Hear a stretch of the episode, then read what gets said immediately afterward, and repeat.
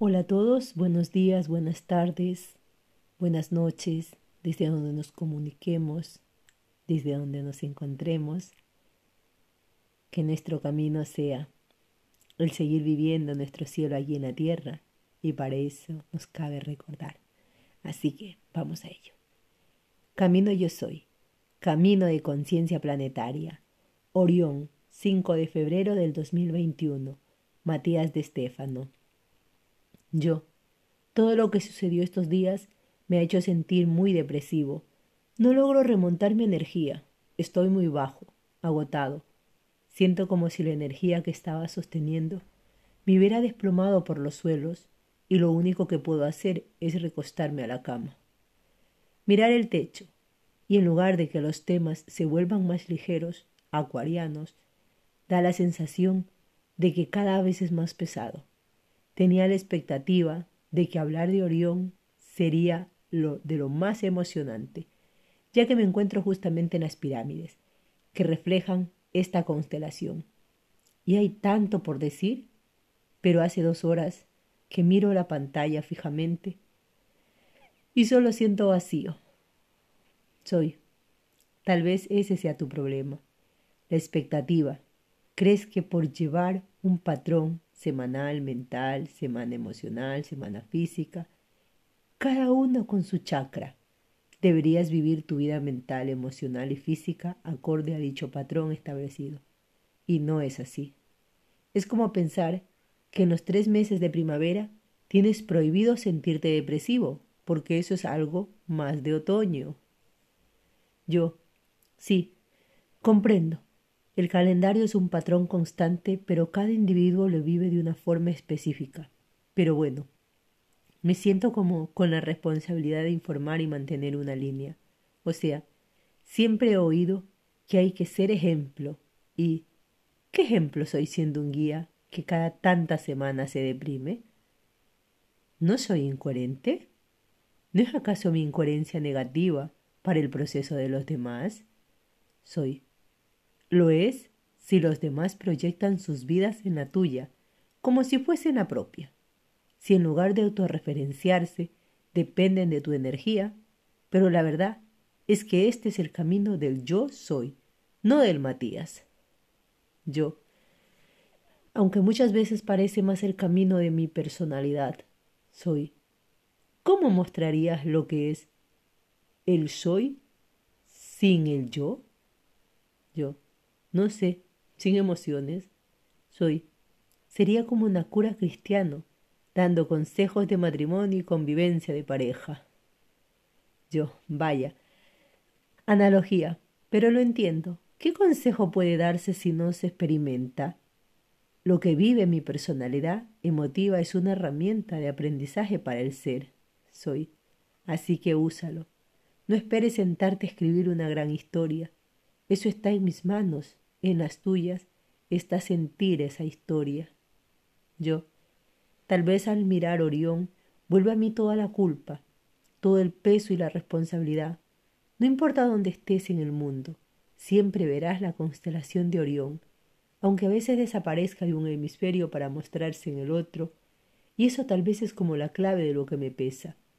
No podemos escapar de ver la razón por la cual estamos en la tierra. Soy. Orión tiene un secreto, y el mismo solo puede verse desde ese sistema solar. Yo, ¿cuál?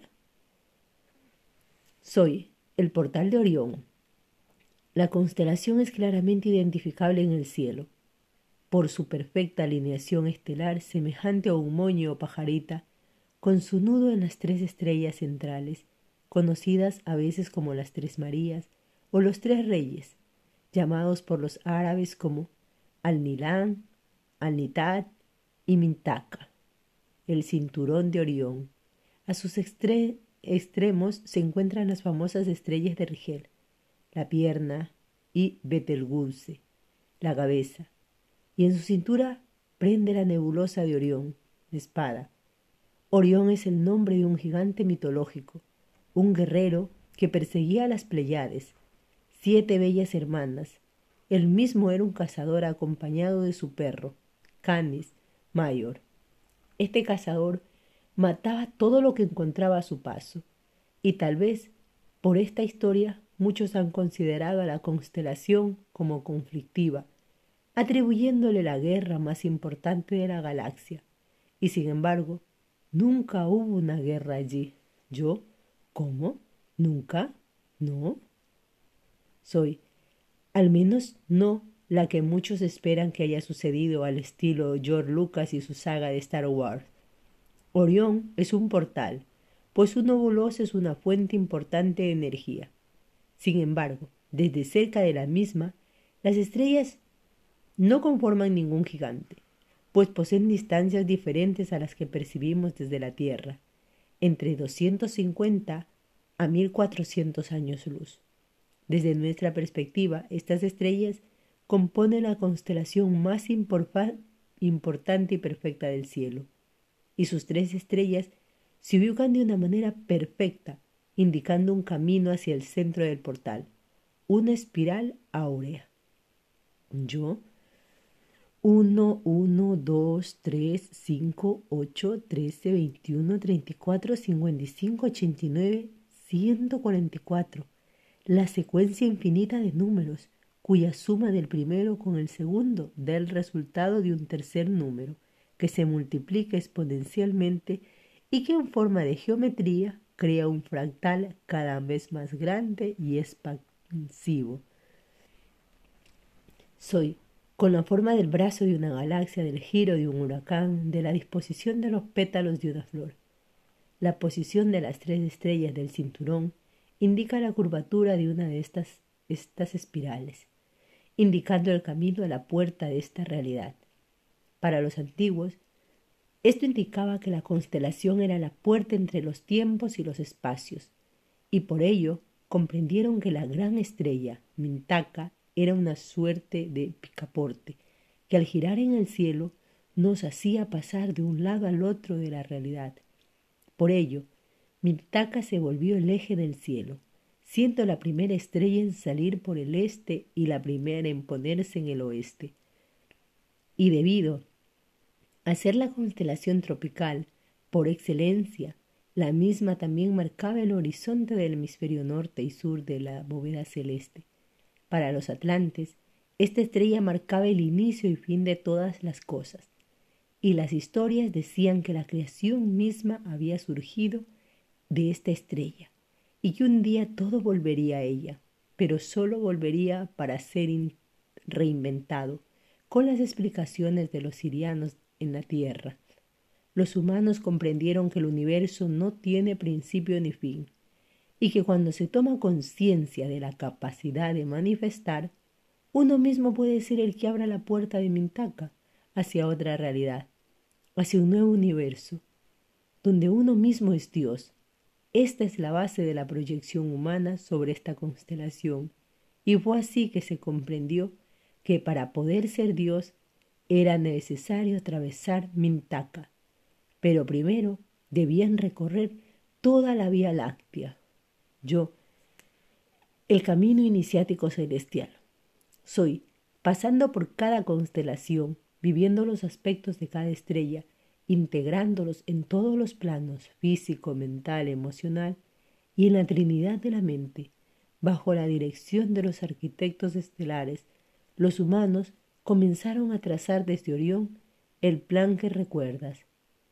Yo, Ater Tunti, crear el cielo a la tierra, por eso trajeron Orión, soy, y construyeron las pirámides en todo el mundo.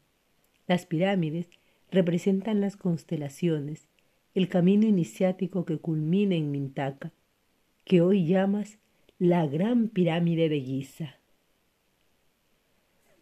Yo, la constelación fue gráfica en muchas partes de la Tierra, muchas pirámides, círculos, templos, todos basados en ella. Soy pues todos querían abrir las puertas de esta constelación en la Tierra, pues la gran Mintaka atravesaría todas las dimensiones. Recuerda que las pirámides son esqueletos de esferas multidimensionales, son octaedros, semillas de la geometría que contiene a todo el ser, como la Tierra, sembrando pirámides en el mundo, lograban sembrar la humanidad divina. Así podrían abrir el portal del cielo en la tierra. Yo, una gran maquinaria, donde las pirámides son las llaves de activación. Soy. Y el humano debía recorrer los caminos para prepararse para esta activación. Ahora bien, recuerda, pasar de una dimensión a la otra es como una célula que pasa de un órgano a otro. Todo será diferente. Hay que adaptarse, activar el potencial para lograrlo, pero además muchos virus pueden pasar también. Y Orión fue uno de los centros dominados por esos virus interdimensionales. Desde la sexta dimensión, algunos de los programas distorsionados se proyectaron hacia nuevas nuestras realidades. Y hubo dos bandos, aquellos que consideraban que dejarla pasar sería positivo y los que consideraban que era negativo. Yo, comparado a lo que nos pasa hoy, podríamos decir que si Orión es un misterio de salud en tiempos de esta pandemia de COVID, allí nos encontraremos con personas que dirán, es fundamental usar mascarilla, prevenir el virus, hacer cuarentena, esperar a que llegue la vacuna y dejar que pase, mientras que habrá otros diciendo, lo mejor es que pasemos el virus, que nuestro sistema inmune lo reconozca, que nos hagamos fuertes por la inmunidad de grupo, ya que la vacuna será buena para los que están en riesgo y las mascarillas son preventivas, pero malas para la propia salud.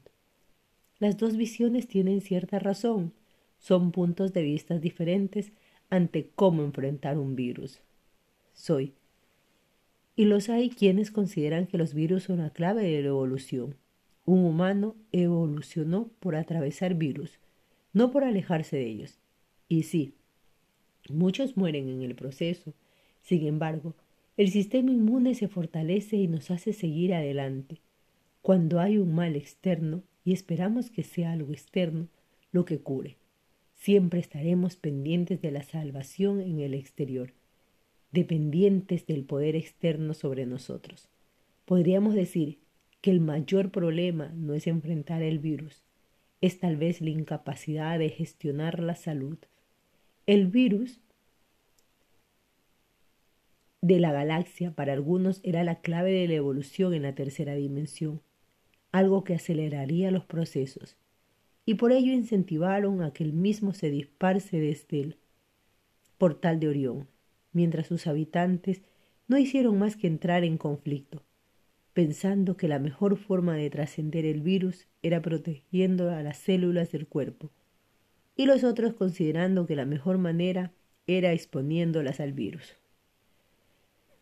Yo creo que yo estaba en ese bando, pues por ello fui uno de los tantos que decidió nacer a vivir en el virus. Igual que cada día en nuestro cuerpo nacen y mueren millones de células tratando de adaptarse al virus para sobrevivir. Los seres vivos hacemos lo mismo a otra escala, con millones de seres naciendo y muriendo, mejorando en cada ciclo. Soy. Esa es la guerra de Orión, una guerra sin armas láser, sin tanques ni militares. Es una guerra de guerreros de la luz, es decir, glóbulos blancos, es el sistema inmunológico del cuerpo galáctico. La batalla es lograr asimilar el ADN, el virus de la inconsciencia destructiva de Maya, el sueño ilusorio de distorsión, y desde allí, reconociendo el sueño dentro, reconocernos soñador, alquimistas de la realidad, capaz de reconstruir el sueño, de empoderarse de la transformación del propio ser, del mundo de la existencia. Yo, es una guerra interior. Soy. Orión representa la creación del sentido por el cual existimos, por el cual nos hemos diseñado desde la distorsión para reconocer, trascender, crear, vivir nuestras propias distorsiones para hacer de las mismas arte, manifestación, poder interior, volvernos creadores. Yo. Y la materia prima de la creación es la energía y la polaridad que se manifiesta en forma de emoción. Soy. Por ello esta guerra te mueve tanto. Has estado milenios, ni si no más tratando de comprender esta batalla en la que te has visto sumergido y a la cual consideras que ha sumergido a los demás. A veces arrastramos a otros a un campo de batalla en el que no deseamos combatir por nosotros mismos, y quien se deja arrastrar lo hace simplemente porque está dispuesto a ser arrastrado. Eso os hace guerreros de la luz, y sufriendo la batalla os habéis convertido en trabajadores de la luz, sin embargo. Solo debéis recordar algo sencillo. Soy la luz. La luz no está fuera, sois vosotros mismos. No defendéis nada más que vuestro propio brillo, y por lo tanto, luchando contra la sombra, no hacéis más que enfrentaros a vuestras propias proyecciones. Por ello, la batalla comienza a ganarse cuando tomas tu propia espada y reconoces que en ella no hay un arma de lucha, sino una herramienta de honor. La hoja de la espada de Orión es un espejo, y cuando blandes a los vientos su filo abatiendo a tus enemigos, el reflejo en su hoja es tu rostro. No hay batallas afuera más que aquella que yo decido luchar para mí mismo. Yo, ¿y cuántas veces hablaremos de luchar? ¿No es un fracaso tener que repetir la misma batalla tantas veces? Soy, en este camino el esfuerzo nunca se desperdicia, y no hay fracaso, incluso un pequeño esfuerzo hacia la conciencia espiritual te protegerá del mayor temor. Yo, es que a veces siento que cada día pierdo esta batalla. Siento que no es suficiente. Soy. Es mejor cumplir con su propio deber, aunque carezca de mérito, que hacer el de otro, aunque sea eficientemente. Es mejor morir cumpliendo con su propio deber, porque cumplir con el deber de otro está plagado de peligros. Yo. Sí, debo concentrarme en mi propia tarea, en mi propia misión es que a veces todo me parece que me queda muy grande. Es demasiado tiempo, demasiadas cosas. Soy. Realiza la tarea que tienes delante. Cuando estés preparado para realizar otra de mayor empeño, ya que se te ofrecerá igual oportunidad. Debes ocuparte solamente de la acción, nunca de sus frutos. No es que el fruto de cualquier acción sea tu motivo, ni te apegues tampoco a la inacción. Yo, el peso que siento de mi batalla, es por mi vocación, a querer ayudar a todos, a enmendar esa culpa, que por más que sea egoísta me hace mirar a los demás con ojos de madre o padre, como niños a quien debo guiar. Soy. Te afliges por quienes no lo merecen, y tus palabras no son palabras de sabiduría, un sabio no siente lástima por los que viven, ni tampoco por los que, por los que mueren.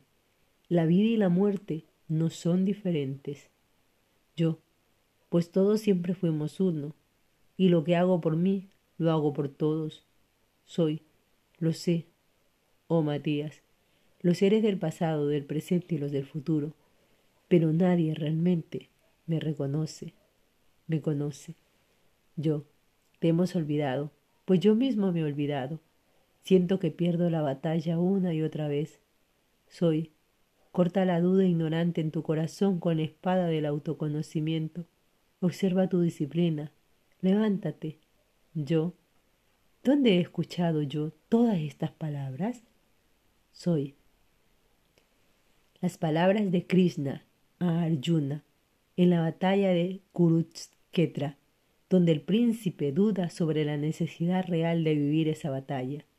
Y Krishna le explica el deber de un guerrero en una profunda conversación que da origen al Bhagavad Gita, del sánscrito, el canto de Dios, una de las bases filosóficas más antiguas del mundo que forman parte de los textos de Mahabharata, la gran guerra de la tribu Bharata fundador de la India. Yo siempre me llamó la atención que un libro tan sagrado se dé en una conversación de guerra, en que el mismo Krishna incita a Yurna a matar a sus enemigos, alegando que en realidad no existen, pues nada realmente existe y todo es uno. Soy. La lectura del mensaje es realizado en un contexto de guerras, pero su contenido describe la verdadera batalla de todo ser. La guerra de Orión vive en ti. Es tu lucha por volverte consciente en cada ciclo, recordando que el único camino posible a la sanación es la disciplina del espíritu, no la victoria sobre los enemigos. No hay ganadores en una guerra en la que ambos bandos son uno mismo. Yo entiendo. A veces es difícil aceptar esto cuando uno ve que repetimos lo mismo y seguimos generando guerras entre los unos y los otros. Soy. El hombre real no nace ni muere, siempre ha sido y seguirá siendo eternamente. El cuerpo puede morir y ser muerto, mas el espíritu que mora en el cuerpo no puede morir. Así pues, ¿cómo creer que quien sabe que el verdadero hombre es eterno indestructible, caiga en la ilusión de suponer que pueda matar, matarse o ser muerto? Mas, si no creyeras en mis palabras y vivieses en la ilusión de tener por realidades la vida y la muerte, tampoco deberías afligirte, porque así como los hombres han nacido, deberán morir. ¿Por qué entonces lamentar lo inevitable? Yo miro hacia adelante y suspiro. Siento que no llegaré a cumplir todo lo que está en mí. Soy. Líbrate de la ansiedad por las cosas de este mundo. No te dejes gobernar por las ilusiones de este mundo parecedero. Quien fía su bienestar a los resultados de la acción, pierde la dicha y se ve miserable y descontento. Yo, ¿y cómo hago? Soy, atiende tan solo al recto cumplimiento de la acción y no a la recompensa que de ella pudieras derivarse. No te inquiete la esperanza del premio, pero no cedas tampoco a la inacción, a que suelen abandonarse quienes han perdido toda esperanza de recibir recompensa por sus acciones. Yo, la esperanza tambalea cuando veo que tras muchas explicaciones, a veces ni siquiera yo mismo comprendo o practico lo que digo. Siento que debo justificar cada cosa que hago, que pienso que soy. Soy. Cuando trasciendas la ilusión, ya no te conturbarán las discusiones teológicas sobre los ritos, las ceremonias y demás ropajes de la enseñanza espiritual. Entonces te librarás del apego a los libros sagrados y a los escritos de los teólogos y quienes ambicionan interpretar lo que no entienden. Yo, pareciera en tal caso que en esta batalla hay que hacerlo todo y sin embargo no hacer nada. El alma de quien ha percibido en su interior el verdadero ser se mantiene imperturbable en todas las situaciones. Soy quien vea la acción en la inacción y la inacción en la acción, es sabio entre los hombres. Yo, o sea que hay que saber cuándo es justo actuar desde no hacer nada ni involucrarse, ya que a veces el silencio y el no hacer nada moviliza muchas más cosas, y reconocer que en muchos casos hacemos cosas que no poseen ningún efecto en la realidad, solo por hacerlas y rellenar espacios. Soy pues el alma de quien ha percibido en su interior el verdadero ser se mantiene imperturbable en todas las situaciones. Yo, los voceros de la Confederación, dijeron que demoraremos más ciclos en cumplir con nuestro verdadero camino. Y en esas afirmaciones es inevitable ponerse mal. Uno siente que llevará mucho lograr encontrar el yo soy. ¿Cómo hacer para encontrarte? Soy. Los faltos de discernimiento espiritual creen que yo, el manifestado, me manifiesto visiblemente a sus ojos. Pero has de saber, Matías, que en mi esencia no soy visible a los ojos de los hombres. Tras las formas por mis emanadas, permanezco invisible para el ignorante. No he nacido y no moriré jamás, aunque el oh cebado mundo lo ignore, porque toma la sombra por la sustancia. Yo, siempre estás ahí, pero perdemos tiempo en querer ver, en demostrar, cuando es tan grande que es indemostrable, explicable. Soy.